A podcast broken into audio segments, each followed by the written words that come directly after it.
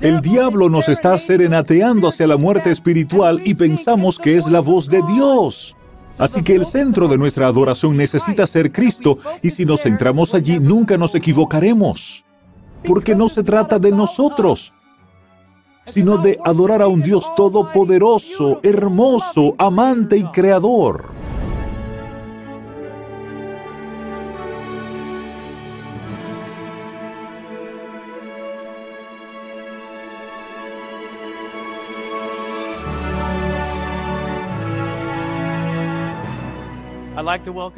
Quiero darles la bienvenida a la sesión número 9 de 10, así que estamos casi finalizando. Y muchos de ustedes han venido donde mí para hacerme preguntas verdaderamente profundas, y me encanta eso, pues eso significa que ustedes están pensando. Y eso es exactamente lo que queremos que ustedes hagan, que piensen seriamente sobre eso y usen su corteza prefrontal en funcionamiento mientras aprendemos este material. Amén. No usaré ningún truco para ponerlos en un estado alfa para verterles todo. No haré eso. Quiero que ustedes piensen y Dios dijo, vengan y razonemos juntos. Este mensaje particular se titula Serenata, música en la adoración. ¿Por qué le pondríamos serenata? Bueno, ustedes pensarían que porque Dios quiere darnos una serenata, una canción de amor para nosotros, y desde luego esta sería una buena idea. Pero vendré desde una perspectiva un poco diferente. Y es que creo que el diablo nos está dando una serenata a nosotros en realidad. Muchas veces y ni siquiera estamos escuchando ya más la serenata de Dios. Así que antes de continuar, oremos juntos. Padre Celestial, Señor, al hablar sobre la adoración y tú has de ser el objeto de nuestra adoración, te pido que me ayudes a expresar bien claro qué es lo que deseas que tu pueblo conozca sobre adorarte a ti. Te pido, Padre, que por favor nos bendigas con el Espíritu Santo ahora, mientras estudiamos en el nombre de Jesús. Amén. Libro Conducción del Niño, página 512. Ha habido un gran cambio, y no en el mejor sentido, sino en el peor. En los hábitos y costumbres de la gente con referencia al culto religioso.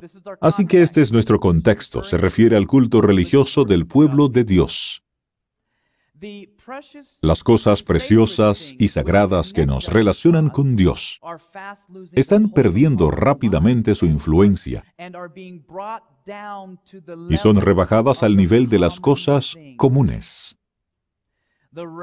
La reverencia que el pueblo tenía antiguamente por el santuario, donde se encontraba con Dios en servicio sagrado, ha desaparecido mayormente.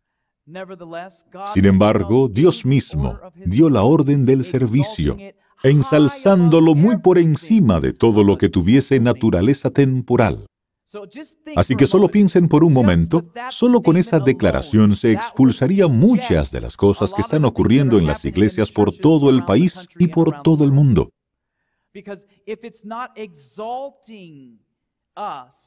Porque si no nos hace regocijar en nuestras mentes para ver a un Dios sublime ante nosotros, sino que lo rebaja, entonces estamos utilizando mal el culto de adoración. ¿Tiene eso sentido?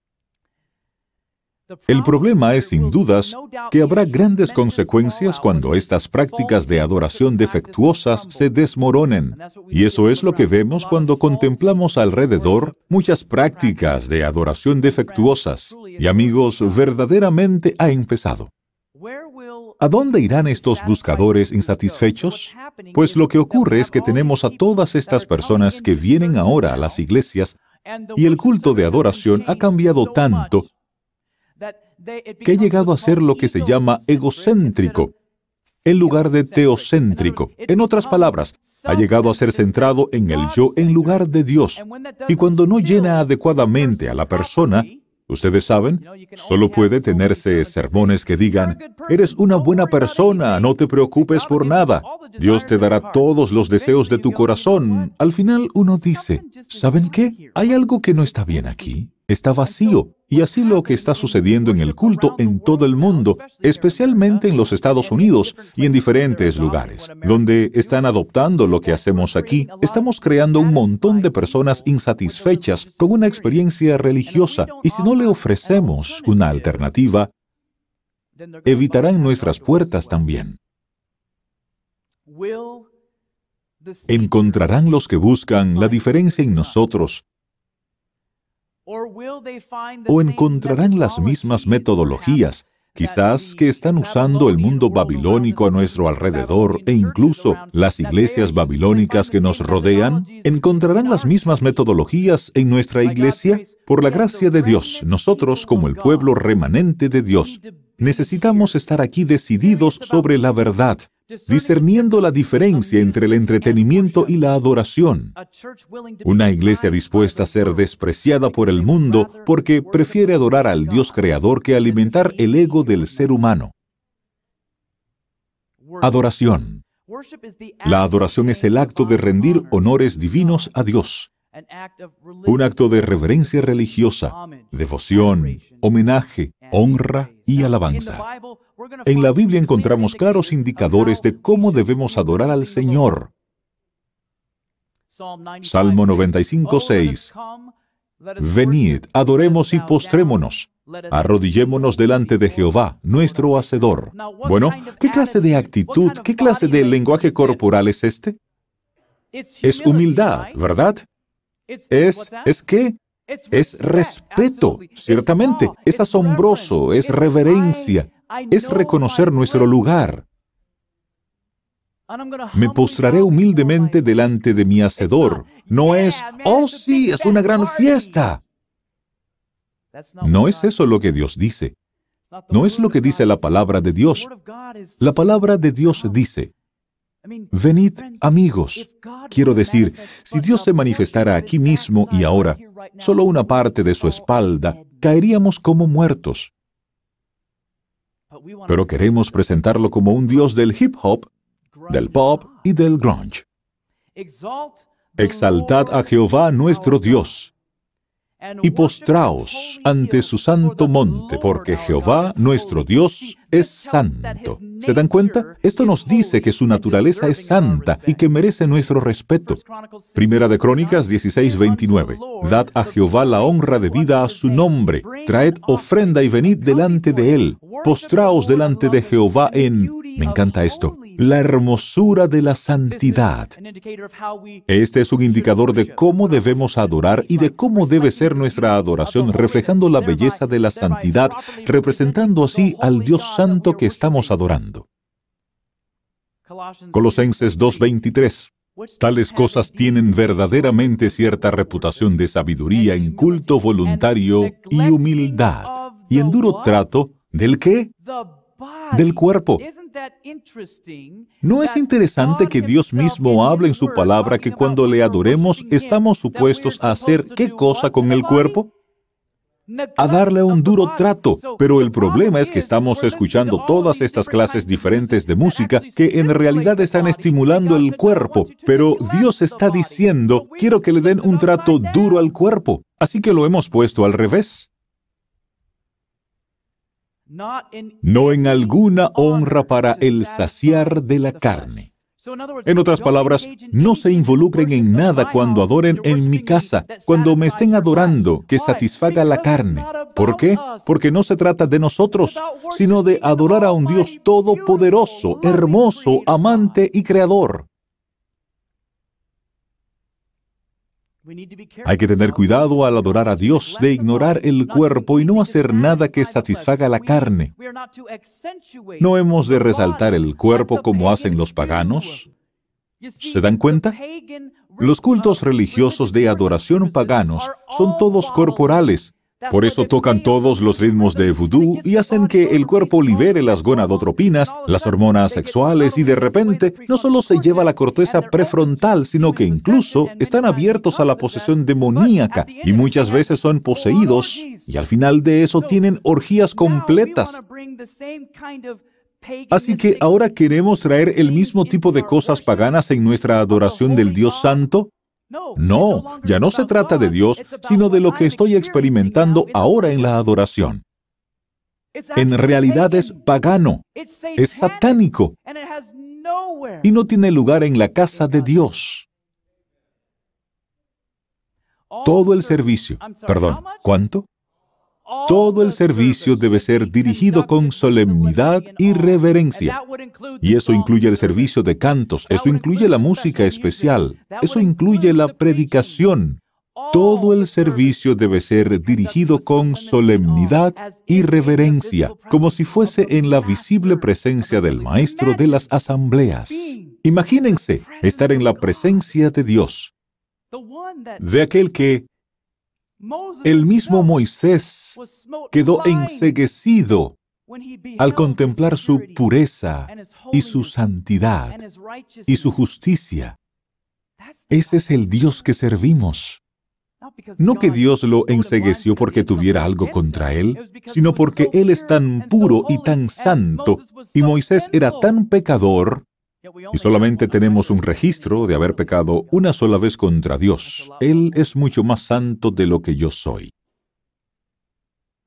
Hablemos de los usos sagrados de la música.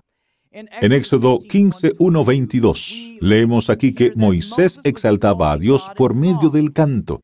De hecho, él utilizaba el canto y enseña a los hijos de Israel a cantar para que recuerden la historia de la conducción y ayuda de Dios. ¿Se dan cuenta? Este es un uso devoto de la música, así que hay muchos indicadores en la palabra de Dios de cómo debiéramos usar la música. Amén.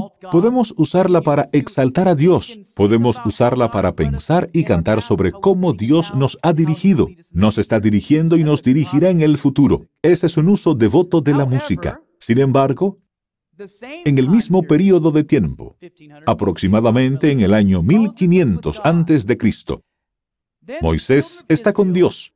Entonces los hijos de Israel comienzan un culto de adoración impío Josué piensa que escucha sonido de guerra en el campamento. Muy bien, esperen un momento. Aparentemente había algo diferente con la música en ese culto de adoración. ¿Me están siguiendo? Porque sonaba como guerra, en otras palabras, o lo que fuera que estaba sonando, pero no sonaba como un culto de adoración para el Dios creador. ¿Estamos de acuerdo con eso? Sí. Así que Moisés escucha eso y dice, no, no, no, no, no, son cantos lo que oigo, escucho música. Moisés desciende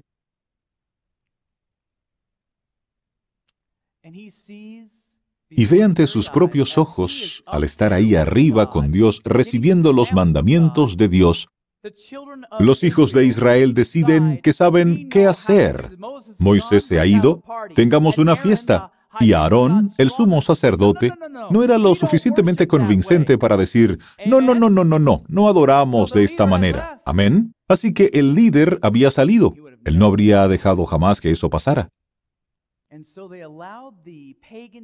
Así que permitieron que los tentáculos paganos que habían llegado a ser tan familiares para ellos en Egipto, que dictaminaran cómo había de ser su experiencia de adoración sin una dirección adecuada. Razonemos esto. Hoy día, sin una dirección adecuada en nuestras iglesias, sería bien fácil para nosotros traer dentro de la iglesia lo que nos es familiar, por así decir, los estilos paganos de adoración que nos rodean. Lo que esta iglesia necesita es que se coloque a Cristo de nuevo como la cabeza de ella, porque Él nunca nos conducirá por el camino errado. Tenemos hombres y mujeres que piensan que tienen mejores ideas que la palabra de Dios. Hablemos ahora de otro uso devoto de la música. Hablemos de David. David. Los salmos registran muchas de las poesías de David. Él no escribió todos los salmos. Eso es en realidad un hombre equivocado. Su música exaltaba, alababa y agradecía a Dios por medio de ella. Tocaba el arpa e hizo instrumentos musicales. David tocaba música para aliviar la mente del rey Saúl. Interesante. Me encanta esa historia. Aquí estaba Saúl volviéndose loco y llamaba a David para que le tocara rock and roll. ¿Verdad? Por supuesto que no. Él tocaba música que era hermosa y saludable para la mente y controlaba la locura de Saúl. Eso es influyente. Varios reyes encontraron luz e inspiración en los cantos de David, que llevaron al reavivamiento. Así que este es un uso devoto de la música. ¿Qué de Jesús y los discípulos? Pues bien, ellos usaron la música también. Sabemos que cantaban cantos, himnos y cánticos espirituales también. Se cantaban himnos en la iglesia primitiva en las sinagogas. Y sabemos que Jesús y sus discípulos cantaron un himno después de la cena de Pascua. Y desde luego, sabemos que Pablo y Silas cantaron un himno en la cárcel. Así que en todas partes podemos ver el uso devoto de la música para ayudar a elevar y a ennoblecer las mentes de los cantantes y los de su entorno. Sin embargo, podemos ver en Daniel 3 al rey Nabucodonosor, que el rey ordena que se postren y adoren el ídolo americano de su imagen. ¿Captaron esa? Muy bien. El rey ordena que se postren y adoren el ídolo de su imagen cuando ellos escucharan. ¿Qué? Versículo 5 y cito, todo tipo de música. Debían postrarse o morir quemados. Así que este era un uso impío de la música. ¿Se dan cuenta? Lo que ocurre es que las personas dicen, bueno, los cristianos usaban tambores en la Biblia y utilizaron este instrumento en la Biblia, y esto se menciona en la Biblia, y esto también estaba allí, así que podemos hacerlo. Pero muchas veces no están leyendo en el contexto de cuando ciertos instrumentos fueron usados, y solo porque los tambores son mencionados en la Biblia, no quiere decir que podemos tocarlos de manera inadecuada y llevarnos la corteza prefrontal. Esa interpretación no estaba allí. Estamos leyendo lo que no está allí, ¿de acuerdo? Muy bien. En la Biblia habla sobre el alcohol y que bebían vino, así que ¿puedo beber vino? ¿Puedo emborracharme? Bueno, si uno lo analiza cuidadosamente como lo hemos hecho los adventistas del séptimo día, sabemos que se refiere al vino sin fermentar que podemos beber, ¿cierto? Por lo que uno podría decir, lo voy a hacer, pues vamos a analizarlo. No seamos cristianos superficiales, procuremos con diligencia presentarnos a Dios aprobados. Ahora la música secular en los tiempos bíblicos. Había mucha música secular asociada con dramas y festivales, competiciones, tradiciones paganas y adoración pagana. Pero la iglesia primitiva tuvo cuidado de no imitar nunca al mundo que les rodeaba en su culto a Dios. Y se esforzaron en proveer una alternativa, un culto seguro en lugar de las prácticas caídas paganas del mundo. Hoy la iglesia cristiana no ha seguido este cuidadoso ejemplo, mis amigos, de la iglesia primitiva y ha introducido las prácticas caídas del mundo en la iglesia. De hecho, no sé si ustedes lo saben o no, pero hay una nueva tendencia ahora que algunas iglesias ni siquiera le enseñan a los que vienen buscando sobre una revelación salvífica con Jesús. Entonces, ¿para qué está la iglesia en el mundo? Bueno, es un club, un lugar de entretenimiento. No les enseñan sobre el juicio venidero, nunca hablan sobre vencer el pecado. Y mi pregunta es, ¿cómo puede ser la iglesia si no le enseñan a la gente sobre los peligros del pecado y que necesitan un Salvador? Y esto empezó hace ya mucho tiempo en el jardín del Edén, cuando el diablo le dijo a Adán y a Eva, ustedes no tienen que preocuparse de lo que Dios dice, hagan lo suyo. Ustedes saben, la filosofía del diablo nunca cambia. Ustedes no necesitan en realidad tener esta música sacra. Pueden tener lo que quieran. Hagan lo suyo. Adelante, Hagan lo que quieran hacer, sea lo que sea que quieran hacer, porque su verdad y mi verdad son tan válidas como la verdad de Dios. Esta filosofía, mis amigos, está vivida y coleando, incluso en las iglesias hoy en día. Entonces, ¿cómo fue que llegamos aquí? Bueno, todo empezó bien, bien atrás, con raíces paganas. Volveremos a esto en un momento, porque quiero meterme de lleno en el Salmo 150, donde la gente dice, se da cuenta de todos estos instrumentos en la Biblia, así que podemos usarlos donde queramos en nuestro culto. Así que vamos a desglosarlo un poco. Salmo 150, 1.6. Aleluya. Alabad a Dios en su, ¿qué? Santuario. Así que sabemos que estamos hablando de un servicio de culto aquí. Alabadle en la magnificencia de su firmamento, alabadle por sus proezas, alabadle conforme a la muchedumbre de su grandeza, alabadle a son de bocina, alabadle con salterio y arpa, alabadle con pandero y danza. Todos dicen, ves, podemos bailar, pero no se dan cuenta de que se refiere a una flauta o gaita. Sí, pero no dice danza, es una pésima traducción. Vayan y vean el hebreo. Alabadle con pandero y danza, alabadle con cuerdas y flautas, alabadle con címbalos resonantes, alabadle con címbalos de júbilo. Así que esto es lo que tenemos aquí. Tenemos un listado de instrumentos diferentes. Tenemos la bocina o trompeta, el salterio, el arpa, el pandero, la danza o flauta, las cuerdas, órganos en inglés, porque no es un órgano, sino otro tipo de flauta, los címbalos resonantes y los címbalos de júbilo. Así que observémoslos a todos, la trompeta o bocina o shofar. Mientras dirigía a los israelitas en su éxodo de Egipto, Moisés ordenó a sus forjadores de metales que hicieran dos largas trompetas de plata que pudieran llevar a cabo una variedad de usos, avisar, convocar asambleas, sonar la alarma y el inicio de las celebraciones, como en o cualquier tonada que tuvieran para indicar el inicio de cosas o llamando a reunirse, por lo que tenía un propósito real que cumplía el salterio o el arpa, un instrumento de cuerda pulsada, había un gran número de tipos, algunos muy elaborados, porque un salmo menciona en un solo verso el arpa, el salterio y un instrumento de diez cuerdas. También teníamos el kainor y el nebel. El nebel era un instrumento voluminoso pero móvil, que era muy similar a un arpa. Tenía de cuatro a diez cuerdas, como se ve en los títulos de algunos de los salmos. El kainor era el instrumento del rey David.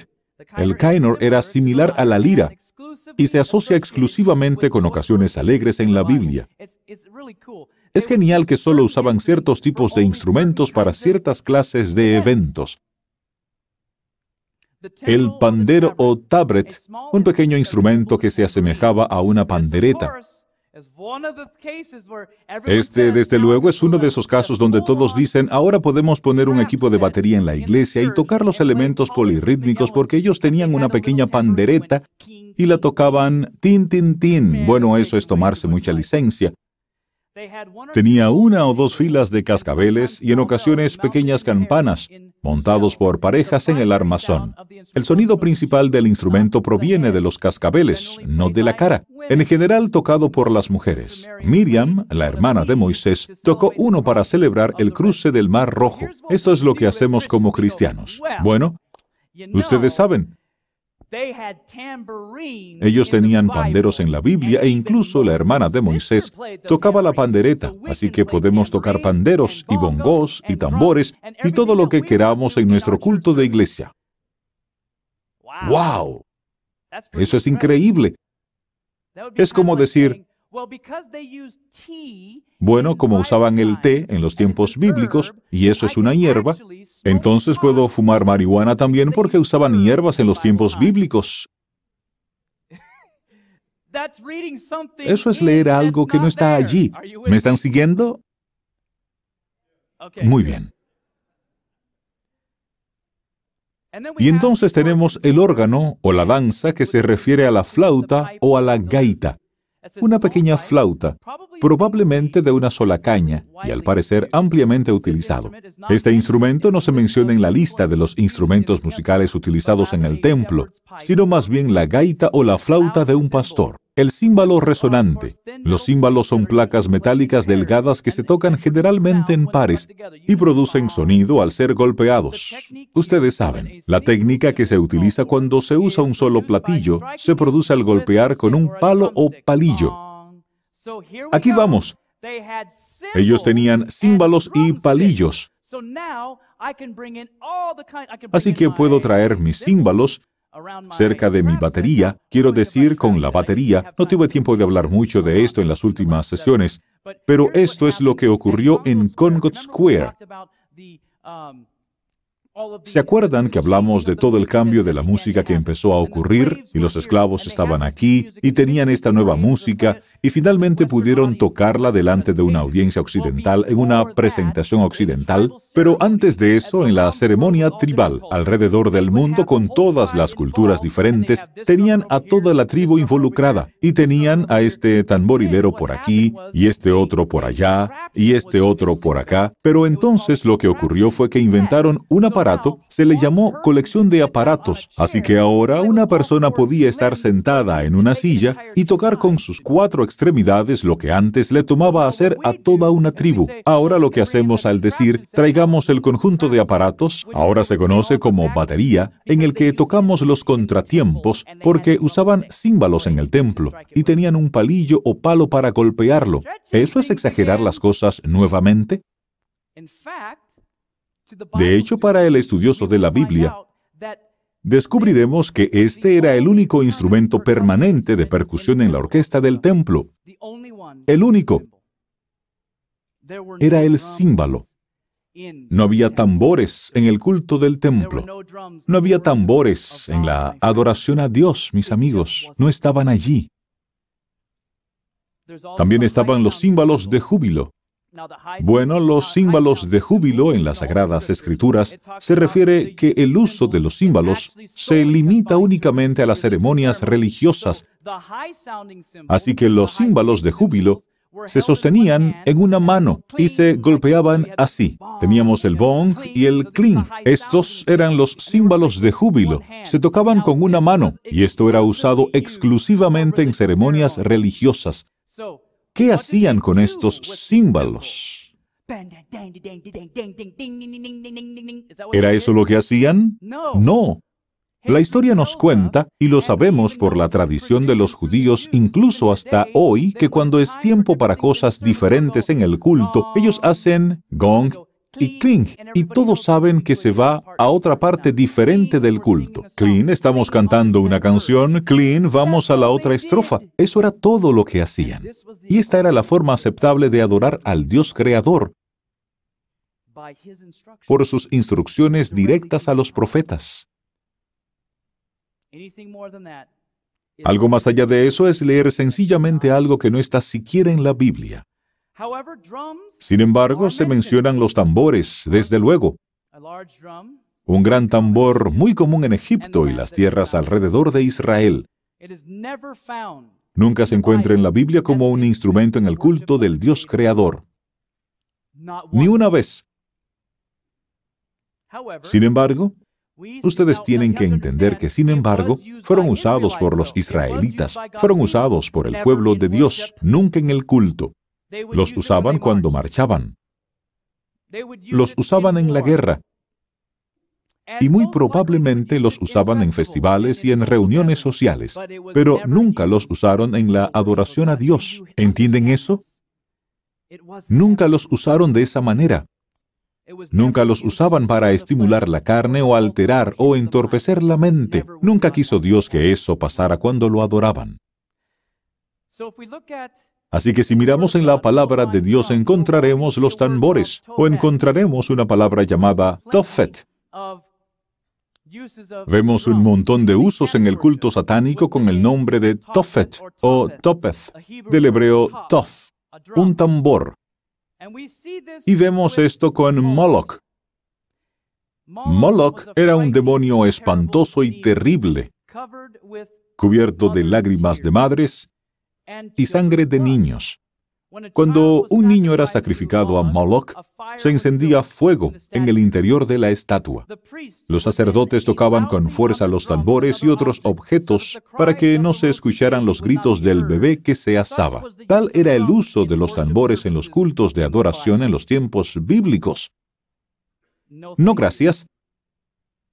Así que imaginen al pueblo de Dios siendo cuidadoso de no imitar a los paganos debido a cómo usaban los tambores en sus cultos de adoración paganos. No es de maravillarse que Dios quisiera ser completamente distinto para su pueblo. Y hoy en día somos como los paganos muchas veces, trayendo todo eso y Dios diciendo, no, quiero que ustedes sean un pueblo distinto, diferente. En la gran historia de la iglesia hay ejemplos chillones de cuando se permitieron en la iglesia la música, los ídolos y las costumbres paganas para construir un puente hacia los paganos. Por desgracia, los paganos siempre le ganaron a la iglesia. La iglesia no le ganó a los paganos. Los tentáculos musicales paganos han llegado desde tiempos inmemoriales hasta nuestros días. Espero que sean como yo y no quieran nada pagano con nuestra adoración de Dios. Entonces, ¿qué es lo que le está pasando al mundo cristiano hoy día? Pues bien, ahora ha llegado a ser popular tener lo que llamamos mega iglesias, enorme asistencia, llenas de conciertos de rock and roll, miles y miles asistiendo. De hecho, la iglesia de Lakewood con Joel Austin tiene más de 43 mil asistentes cada domingo. Hace unos 20 años atrás, Nació el nuevo paradigma o la iglesia dirigida por el mercado. Con este nuevo paradigma, la iglesia se identificó por una filosofía de un ministerio diseñado intencionalmente para afectar el crecimiento numérico, no el crecimiento espiritual, sino el crecimiento numérico. En sus metodologías de crecimiento de iglesia se presta más atención a la estrategia de mercado, técnicas de negocios y a las estadísticas demográficas que a la instrucción neotestamentaria. La iglesia dirigida por el mercado inició hace unos 20 años. Provee a las necesidades sentidas de los que buscan, incluyendo su insaciable apetito por la música, el entretenimiento y la diversión. Así que esto es lo que hacen la iglesia de Willow Creek y la asociación de Willow Creek, de cientos de iglesias, son las más grandes promotoras de este nuevo paradigma de iglesia, junto con el pastor Rick Warren, a quien pueden observar justo aquí en la parte baja de la esquina derecha. Él es quien escribió La iglesia con propósito y la vida con propósito. Él ha llevado esta filosofía impulsada por el mercado a nuevos niveles con aparente éxito. Lo que es preocupante, sin embargo, es la metodología misma. La iglesia encuesta a la comunidad local y descubre lo que el buscador quiere en el culto y entonces se lo dan. Salen y encuestan y dicen, ¿qué es lo que usted piensa que usted siente que necesita para venir a nuestra iglesia? Muy bien, antes que nada, ¿es ese el método que debiéramos tener en nuestro evangelismo? ¿Qué piensa usted que usted necesita? ¿Qué siente que es lo que usted quiere? El problema, amigos, es que nosotros no sabemos ni siquiera lo que necesitamos. No lo sabemos. Como seres humanos pecadores caídos, no sabemos lo que queremos, no sabemos lo que necesitamos. Creemos que queremos el mundo y que necesitamos el mundo, pero la realidad es que necesitamos a Jesucristo. Díganos, ¿a qué hora el culto? ¿Qué clase de música? ¿Qué clase de actividades? ¿Qué lo satisface a usted? Etcétera. Y luego se crea un culto y un ambiente en la iglesia para llenar las necesidades sentidas del que busca. Así que lo que hacen es que han rediseñado por completo los edificios. Quiero decir, es hermoso. Se parece a un centro de negocios, pero es una iglesia. Han rediseñado por completo los edificios, el ambiente por dentro, los mensajes y los conciertos de rock que tienen. Se crea la experiencia en general para que la mente posmoderna que busca el entretenimiento y no la verdad no objete nada, sino que se siente en casa. De hecho, uno puede ir incluso al café local, comprar ahí mismo en la iglesia en lugar de Starbucks. Uno va a Sunbox. El mayor defensor de todo esto, Rick Warren, creo y pienso que él inició en el curso donde en verdad amaba al Señor y algo cambió en algún lugar y pienso que se tragó la mentira de que necesitamos rebajar las normas hasta lo más bajo, y esta declaración me entristece mucho. Él afirma, la adoración no tiene nada que ver con el estilo o el volumen o la velocidad de una canción. A Dios le gusta todo tipo de música porque Él la inventó toda. Rápida y lenta, estridente y suave, antigua y nueva. Es probable que no te guste todo, pero a Dios sí le gusta. Muy bien, ustedes están demasiado educados para tragarse hoy esa mentira, espero. Así que hablemos rápidamente de cómo llegamos a este lugar, cómo llegamos al punto en que las iglesias ni siquiera están hablando de la verdad ya más. Bueno, necesitamos contemplar lo que se llamó la era premoderna, que sería desde los tiempos antiguos hasta 1789. Bueno, esto era lo que los antiguos creían. Ellos creían que la verdad absoluta se encontraba en la revelación. Ahora, como cristianos, ¿creemos como cristianos eso hoy? Permítanme, perdón, ¿lo dije bien alto? Como cristianos, ¿creemos eso hoy día? Sí, creemos que la revelación viene del Dios Todopoderoso. Amén. Así que los antiguos creían esto hasta 1789. Uno quería sabiduría, uno iba a Dios o a los dioses. Y luego, en 1789, algo empezó a cambiar. Y este nuevo experimento empezó, se le llamó el proyecto de la Ilustración, desde 1789 hasta la década de los 70.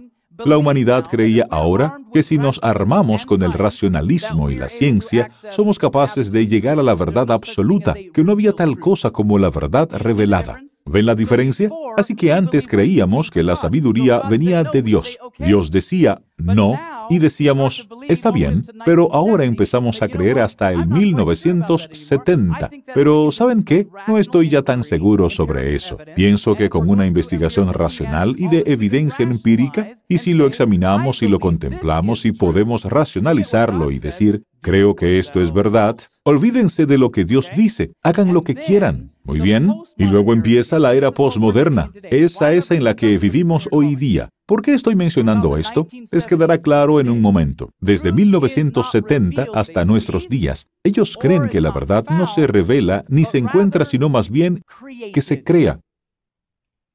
En otras palabras, podemos crear nuestra propia verdad. ¡Qué conveniente! Como usar alter egos. Si piensan en ello, Puedo crear mi propia verdad. Mi verdad es que puedo estar aquí y actuar como un demonio, y no soy yo realmente, sino mi alter ego, porque soy el bueno, que está de este lado. Pues bien, esa es una verdad creada muy conveniente, ¿no lo creen? Ellos creen que la verdad absoluta es una fábula o un experimento fallido, así que ellos creen que uno no recibe ninguna sabiduría de parte de Dios, ni se puede descubrir, porque no hay tal cosa como la verdad absoluta. Nosotros creamos nuestra propia verdad. Así que ahora el paradigma de investigación del mercado revela esto, que ahora vamos a estas personas de mentalidad posmoderna que dicen, mi verdad es tan válida como la tuya, hay muchos caminos que llevan al cielo. ¿Es eso cierto? No. Joel Austin dijo en el programa de Larry King Live, hay muchos caminos que conducen a Jesús. No. Perdón, él dijo, al cielo. No, solo hay un camino y es por medio del Hijo, Jesucristo. Así es, eso es lo que la palabra de Dios dice, pero no es lo que se enseña ya más. Hay muchos caminos, hay muchas verdades afuera. Esto es lo que el paradigma de investigación del mercado revela, el paradigma de investigación del mercado de la iglesia. Harry y María, sin iglesia, así les llaman, no están interesados en la verdad, por lo que no reaccionan bien. A así dice Jehová por lo que no hable de teología o doctrina. Bueno, eso presenta un problema. No quieren conocer la verdad, sino sentirse bien consigo mismos. Ellos no están interesados en el futuro, incluyendo el cielo. No hable con ellos acerca de su destino eterno, es inútil en realidad. Quieren sentirse mejor consigo mismos y tener propósito, así que no les diga que son pecadores ni que toda su justicia es como trapos de inmundicia. No les diga eso, no reaccionan bien a eso, gozan de los placeres del mundo. No enseñe sobre la reforma de la vida ni de evitar las trampas pecaminosas colocadas por el diablo. ¿Se dan cuenta del problema con este paradigma? Estas iglesias dirigidas al mercado de investigación, ¿se dan cuenta del problema con esto? Lo que están diciendo es, no les diremos nada que ustedes no quieran escuchar, solo queremos que vengan y llenen nuestros platillos con sus diezmos y ofrendas hacer sentir a uno bien consigo mismo, todo está bien, vaya a dormir y antes de que se dé uno cuenta, Cristo viene como ladrón en la noche y no estamos preparados. Eso es alarmante, es algo terrible ahí mismo. Así que quien está en el fundamento de todo esto, no creo que sea un movimiento divino, creo que es el diablo dándonos serenatas y cantándonos sus canciones para que digamos, oh, esto es tan hermoso, me siento tan bien conmigo mismo, esto es genial, oh Él, Cristo, está en el desierto, míralo allí. Pero, ¿qué dice la palabra de Dios? Que no vayamos. Y seremos los raros cuando no nos presentemos. ¿Por qué? Porque no hemos afinado nuestros oídos a la voz del diablo. Y como ovejas de Cristo escuchamos la voz del pastor, el Señor Jesucristo. Amén. Aquí está el punto, mis amigos. El diablo nos está serenateando hacia la muerte espiritual y pensamos que es la voz de Dios.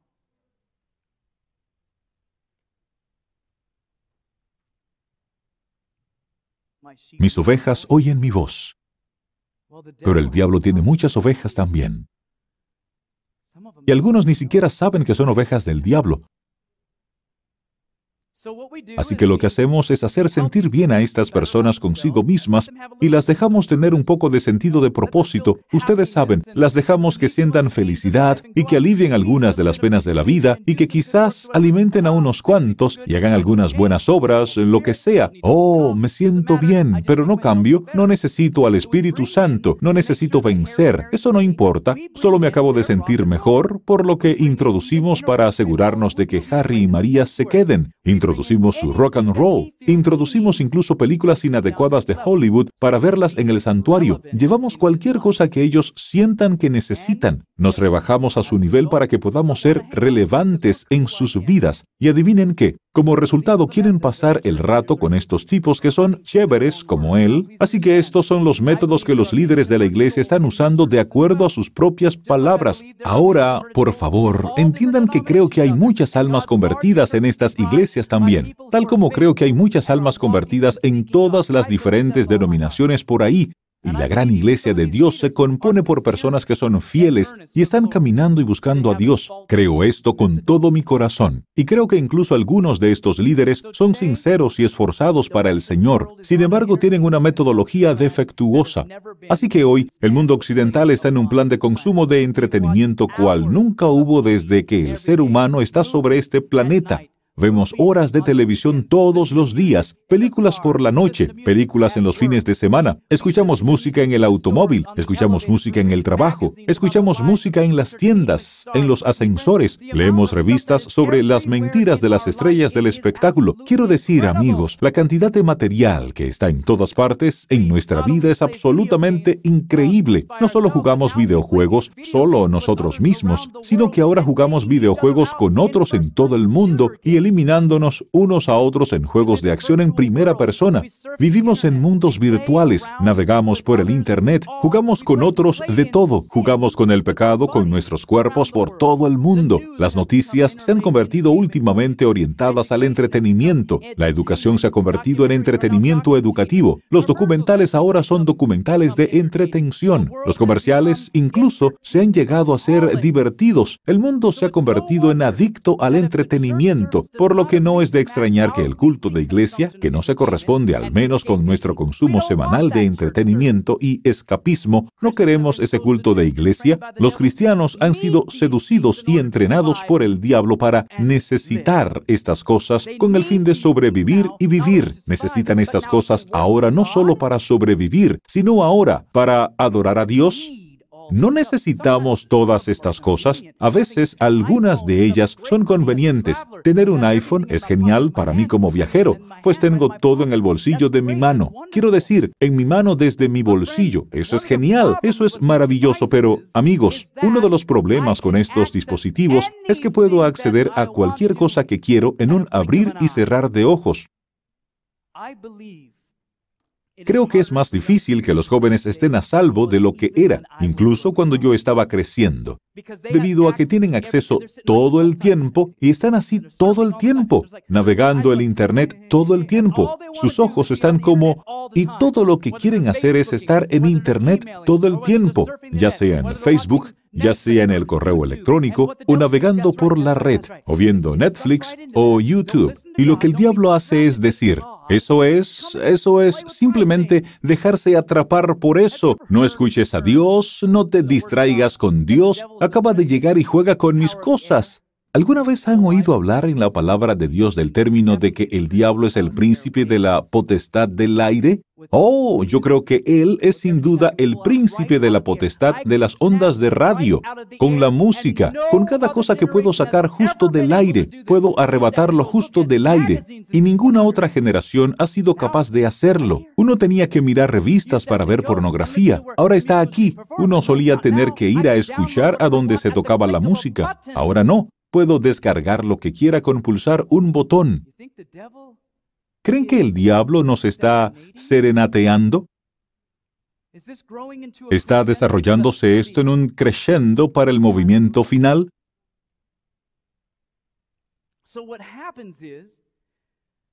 Así que lo que ocurre es que traemos a Harry y a María a un ambiente de iglesia y les decimos, vengan, tenemos la clase de música que les gusta. De hecho, no tengo que ponerme un traje ni una corbata. Me pondré mis jeans y pueden tener roturas. Me pondré mi camiseta sin mangas y hablaré de Jesús con los tatuajes que se muestran en mis músculos. Es cierto, es lo que está pasando. Así que ellos deambulan por ahí y lo están rebajando tanto que Jesús está a la moda. Es chévere. Es una persona sofisticada y es tal como tú, y vino y tuvo éxito, así que no tienes que preocuparte de ser exitoso porque Él lo hizo todo por ti. ¿No es eso chévere? Es un falso evangelio, amigos. Porque la realidad es que tenemos que decidir venir a Cristo. Tenemos que decidir decir, me doy cuenta de que soy un pecador. Tengo que llegar al lugar donde me arrepienta de mis pecados y entonces Dios pueda perdonarme. No es solo decir, soy cristiano, porque, de paso, ¿a qué se parece eso? ¿Dónde está el ejemplo de lo que se parece a un cristiano? Cristo dijo, y yo, si fuere levantado de la tierra, a todos atraeré a mí mismo. Amén. Por lo que el centro de nuestra adoración debe ser Cristo y si nos enfocamos allí nunca nos equivocaremos. Jesús tiene que ser el centro de nuestra vida y de nuestra adoración, el sacrificio por el pecado, no Harry ni María. El ser humano nunca debiera ser el centro del diseño del culto de adoración porque no se trata de alimentar al que asiste. Ahora entiendan que es una repercusión natural cuando uno adora a Dios, uno será alimentado.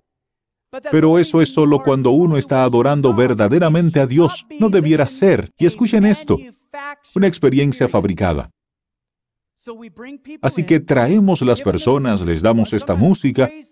A veces son estos cantos de alabanza que en realidad nos hipnotizan. Y hablaremos de esto en un momento. Y llegamos al estado de patrón alfa y tenemos este sentimiento eufórico porque tenemos la fumada de morfina, quizás la liberación de las gonadotropinas, las hormonas sexuales y estamos, oh sí, oh alabado sea Dios, oh sí, ahí está, alabado sea Dios. Y confundimos una experiencia fabricada con el Espíritu Santo. Es un sustituto corriente y no puede salvar. No puede sanar, no puede cambiarnos, no puede hacer nada por nosotros, excepto envolvernos en un poco de escapismo por un culto de una hora si dura eso, y luego cuando salimos todo vuelve a la normalidad y decimos, hombre, ¿cómo es que no me siento cerca de Jesús? Porque fue fabricado. Así que piénsenlo por un momento. Al fin del tiempo, Satanás ha estado con todo este emocionalismo en las personas, usando su música, poniéndolo todo al revés.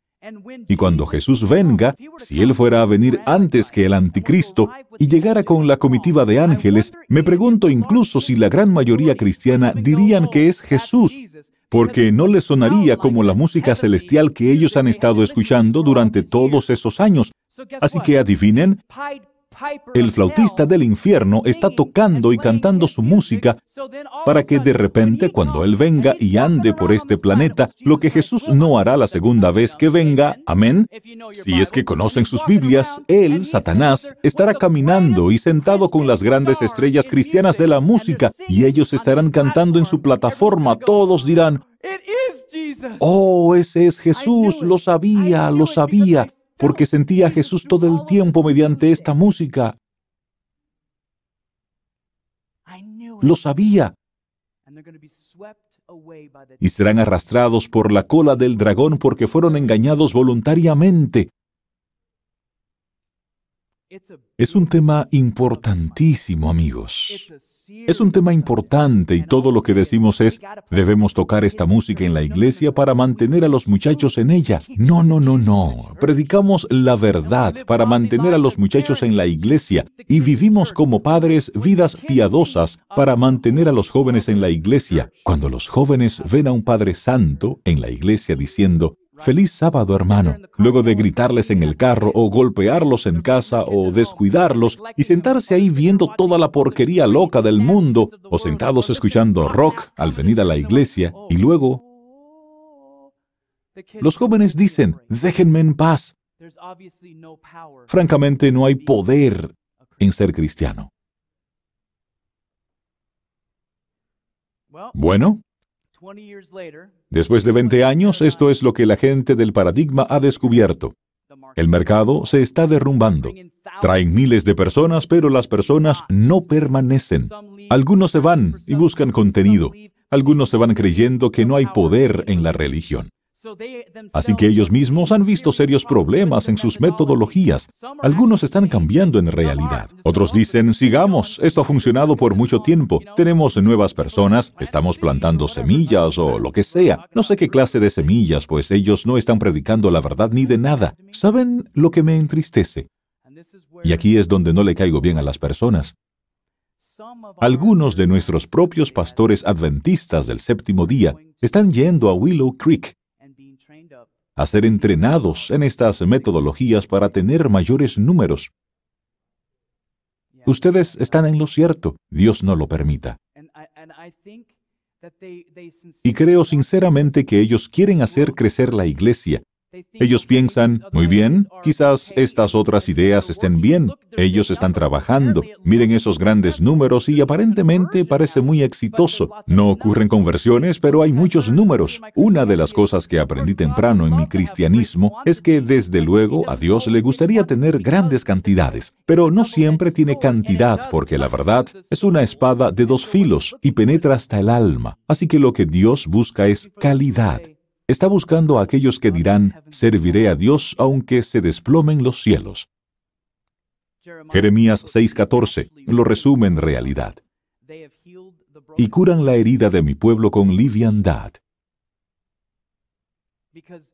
Porque cuando apelamos a lo carnal, cuando solo apelamos a la carne, no llegamos a la raíz del problema, y solo Cristo a través del Espíritu Santo puede llegar al meollo del problema en un corazón quebrantado en un ser humano. Entonces, estamos sanando solo superficialmente. George Gallup, de la encuesta Gallup, dijo, estamos teniendo un reavivamiento de los sentimientos, pero no del conocimiento de Dios. La iglesia de hoy está más guiada por los sentimientos que por convicción. Valoramos más el entusiasmo que el compromiso con conocimiento de causa. Primera de Pedro 2.9. Mas vosotros sois linaje escogido, real sacerdocio, nación santa, pueblo adquirido por Dios, para que anunciéis las virtudes de aquel que os llamó de las tinieblas a su luz admirable. Necesitamos apartarnos, amigos, necesitamos apartarnos y necesitamos ser una opción para los buscadores de la verdad. Amén. Nuestros cultos de adoración deben ser diferentes. Por eso es que la jovencita de 15 años que va a una iglesia con un rock loco dijo que piensa que mejor vendrá a esta iglesia porque esta es diferente. Alabado sea Dios. Porque conozco a los ancianos aquí y conozco al pastor. Son mis amigos. Y ellos no permitirán un culto pagano en la casa de Dios. Necesitamos más hombres como esos, más diaconisas como esas que digan, antes muertos. Gary Gilly Afirma en su libro, esta es una buena iglesia. Esta iglesita se mercadeó y luego tiene otro libro titulado Esta iglesita se quedó en casa. Cito, el entretenimiento, la diversión, se ha convertido en el criterio por el cual un gran número de personas está eligiendo la iglesia a la que asistirán. Muchos están demasiado felices para sacrificar la doctrina por un buen rato. Las iglesias modernas están usando la manipulación para afectar los sentimientos de adoración. Él dice que muchos tolerarán herejías profesas para disfrutar de una experiencia agradable o de sentir la presencia de Dios. Aunque esta presencia se genere por métodos que alteran el humor más afines a la manipulación que a la adoración. De hecho, es del todo probable que algunos de buen grado estén siendo manipulados porque disfrutan del cristianismo light, no desafiante. Un comentario bastante fuerte. La iglesia moderna está utilizando la manipulación para afectar el culto de adoración. Las canciones de adoración crean el ambiente.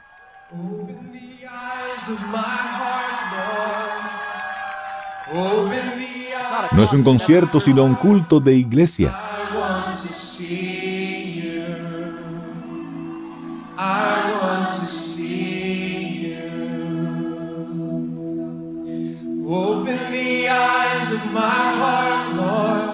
¿Cantarían ustedes esta canción hipnótica? Repetición excesiva. Hipnótica. Pero también tenemos que añadirle más elementos. Así que tienen un servicio de cantos por 20, 30, 45, una hora y 15 minutos, en el que ponen a todas las personas en el modo alfa, por así decir, la corteza prefrontal no funciona adecuadamente. Se liberan las gonadotropinas, el tiro de morfina acontece y el pastor viene por unos 15 a 20 minutos. Están un poco mareados por aquí y por allá y luego dicen, ¡Wow! Eso estuvo adorador. Bueno, las canciones de adoración y alabanza no satisfacen. Esto es lo que pasó. David Wells analizó más de mil canciones de alabanza y adoración e himnos. Esto es lo que revelan los resultados. 60% de las canciones de alabanza y adoración no ofrecían ninguna base doctrinal o explicación de la alabanza. Así es, solo quiero alabarte, solo quiero alabarte, eres genial, eres maravilloso, griten al Señor, griten al Señor, lo que sea. Cantemos estas canciones sin ofrecer explicaciones. Te alabamos, oh Dios, porque eres el gran creador. No hacen eso. Te adoramos, te adoramos, te adoramos. Oh, sí, eso es cierto. El yo, yo te adoro, yo hago esto, yo te canto esta canción, se convierte de nuevo en egocéntrico, centrados en sí mismos. Los himnos, por otra parte, casi el 100% de ellos habían desarrollado algún aspecto de la doctrina o explicaban el porqué de la alabanza. Así que aquí hay una diferencia crucial. Cuando la canción se escribe adecuadamente, tal como los himnos, uno entiende por qué está alabando a Dios. Hay una diferencia doctrinal o teológica al por qué. Porque eres el gran creador, eres mi salvador, me diste a Jesucristo, quieres vivir en mi corazón, quieres transformarme, quieres ayudarme a vencer el pecado. Por eso estoy alabándote. Más de la mitad de las canciones de alabanza, un 60%, ni siquiera ofrecen una razón por la alabanza. Y en muchas ocasiones es usar también pronombres. Yo te adoro, yo te amo, yo, yo, yo.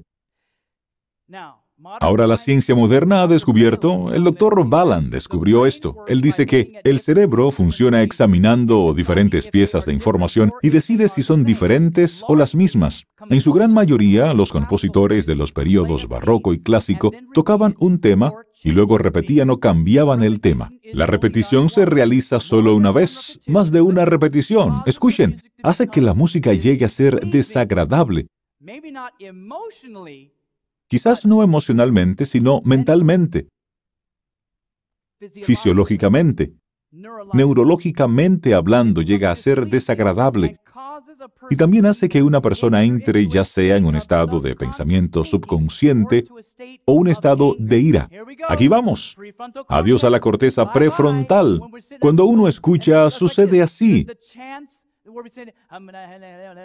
Sea lo que sea que uno haga, si estamos repitiendo lo mismo vez tras vez, es una técnica autohipnótica. Cuando repetimos lo mismo vez tras vez, lo que el cerebro le gusta hacer es escuchar cosas y juzgar siempre. ¿Es lo mismo o es diferente? ¿Es lo mismo o es diferente? Oh, lo mismo, lo mismo, lo mismo, lo mismo, lo mismo, lo mismo. Eso es lo que pasa porque el cerebro no tiene nada interesante a que aferrarse. ¿Tiene sentido?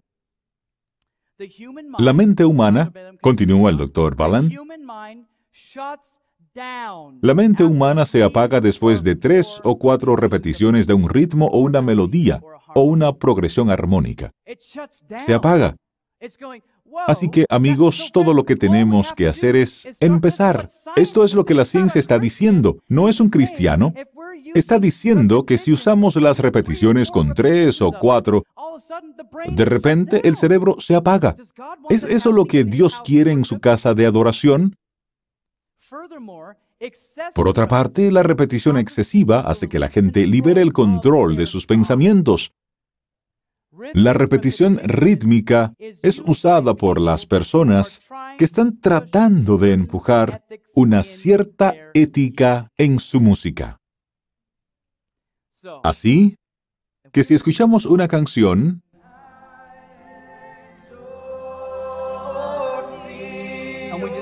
y lo hacemos por mucho tiempo,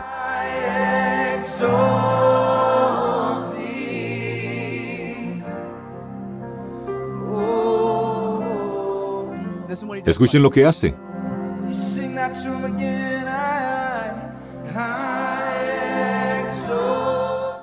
¿Escucharon eso?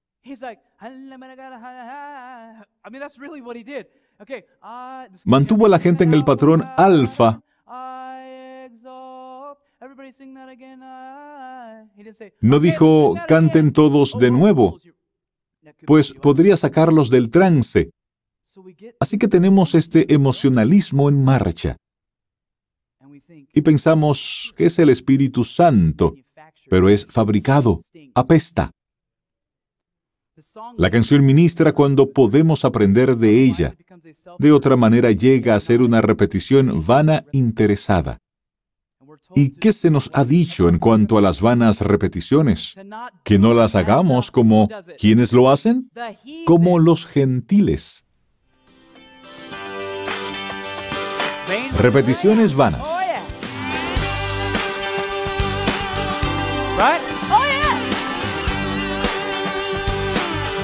Vamos a pasarla bien ahora.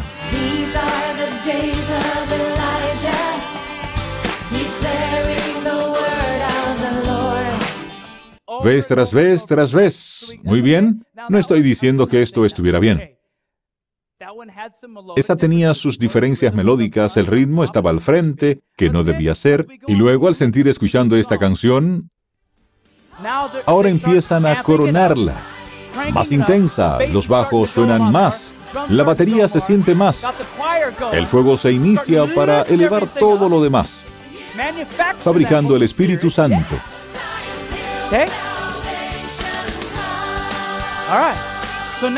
Ahora lo que hacemos, escuchen, eh, al final de la misma vamos a un mantra. Escuchen, escuchen al final. Esto es lo que hacen. Escuchen los tambores del vudú. No hay Dios como Jehová. No hay Dios como Jehová. No hay Dios como Jehová. No hay Dios como Jehová. Y esto acontece por dos, tres, cuatro, cinco minutos de duración. Es interesante que los doctores de ciencia afirmen que cuando se usan vanas repeticiones, bueno, ellos no dicen vanas, cuando se usa la repetición alguien quiere empujar cierta ética en uno. Pero son divertidos, son peligrosos, pero me gustan, robarán tu alma.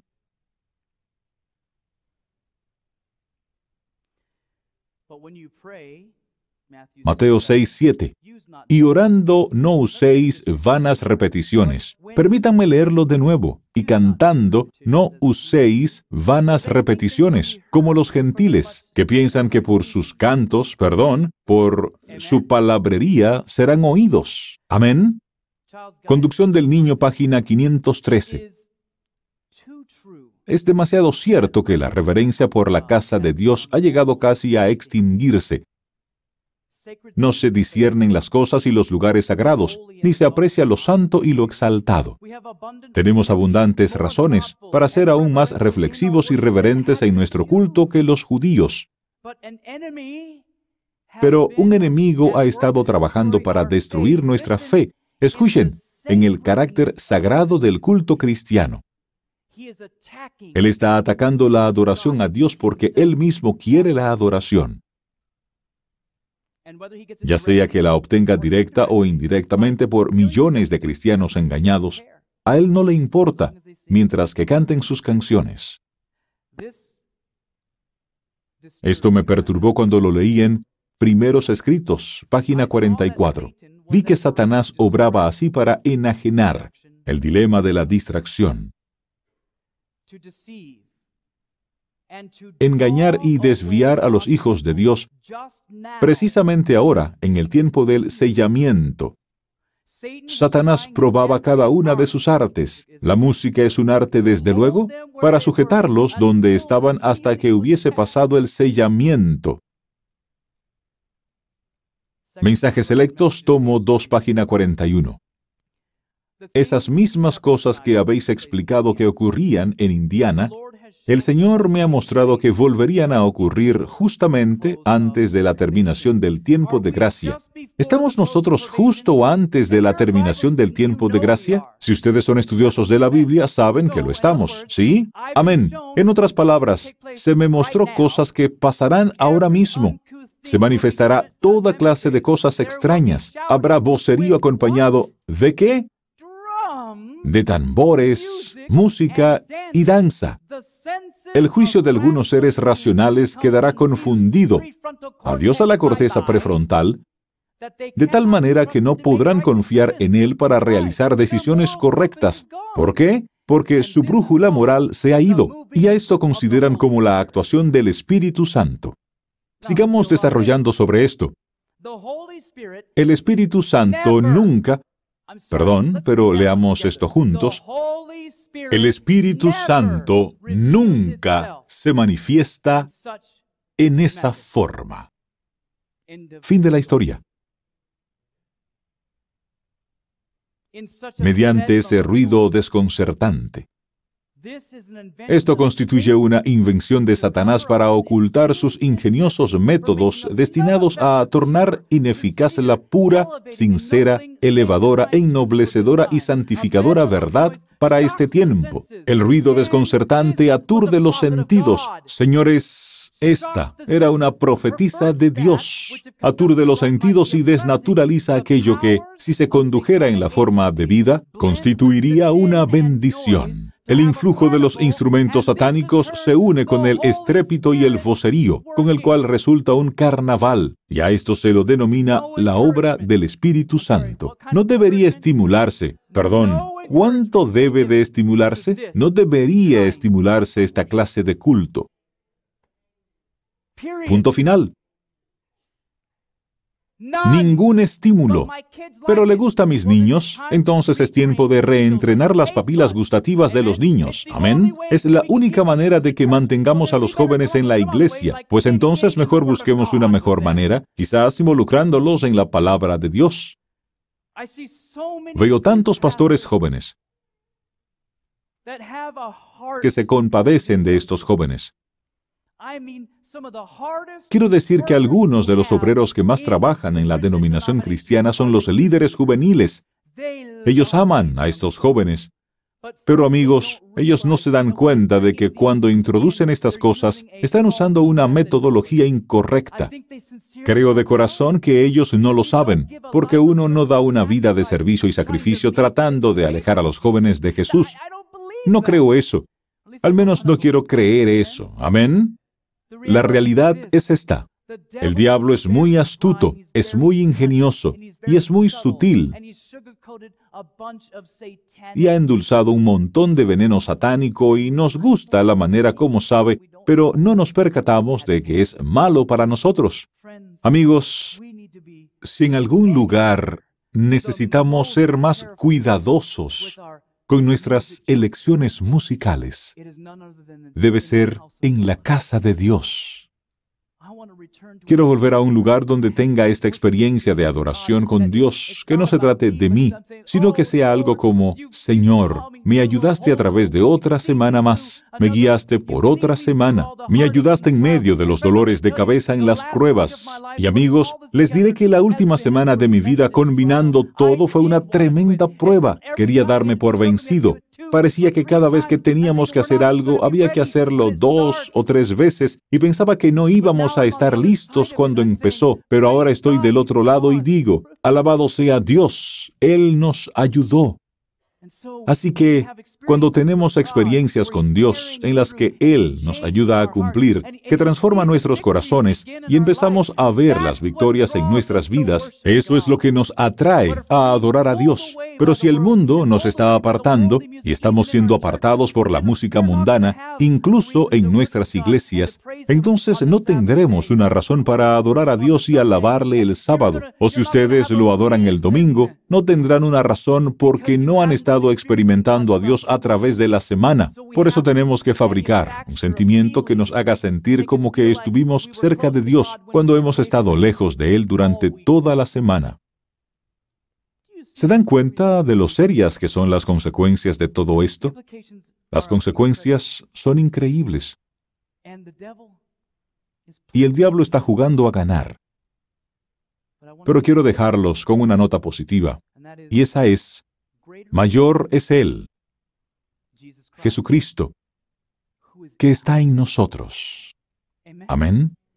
Él que está en nosotros. Mayor es el que está en nosotros que el diablo, que está en el mundo. Así que no invitemos al diablo que está en el mundo a la iglesia de Dios. Oremos. Padre Celestial, Señor, vengo delante de ti, celoso por ti. No puedo imaginarme lo que sientes cada día al ver a tus hijos huyendo de ti. E incluso aquellos que son cristianos profesos, incluso aquellos que observan el sábado, están trayendo las cosas del diablo, las cosas del mundo pagano caído a nuestro alrededor, el mundo babilónico que nos rodea, trayendo a tu casa, Señor, oh Señor, lo lamento. Te pido que por favor nos ayudes a guardar tu templo con lo que introducimos. Y mucho más importante que eso, Padre, ayúdanos a guardar nuestros corazones porque somos el templo de Dios. Que no permitamos que nada nos contamine. Que no lo permitamos en nuestras vidas, no por nuestra fuerza, sino por tu poder. No por lo grandes que somos, sino por cuán grande eres. Ni siquiera porque podamos hacerlo, sino porque vives en nosotros. Tú puedes hacerlo por medio nuestro, así que te digo, Padre, Toma las riendas de mi vida y cambia lo que sea que no te guste. Cambia lo que sea que me aparte de ti. Lo pido en el nombre de Jesús. Amén.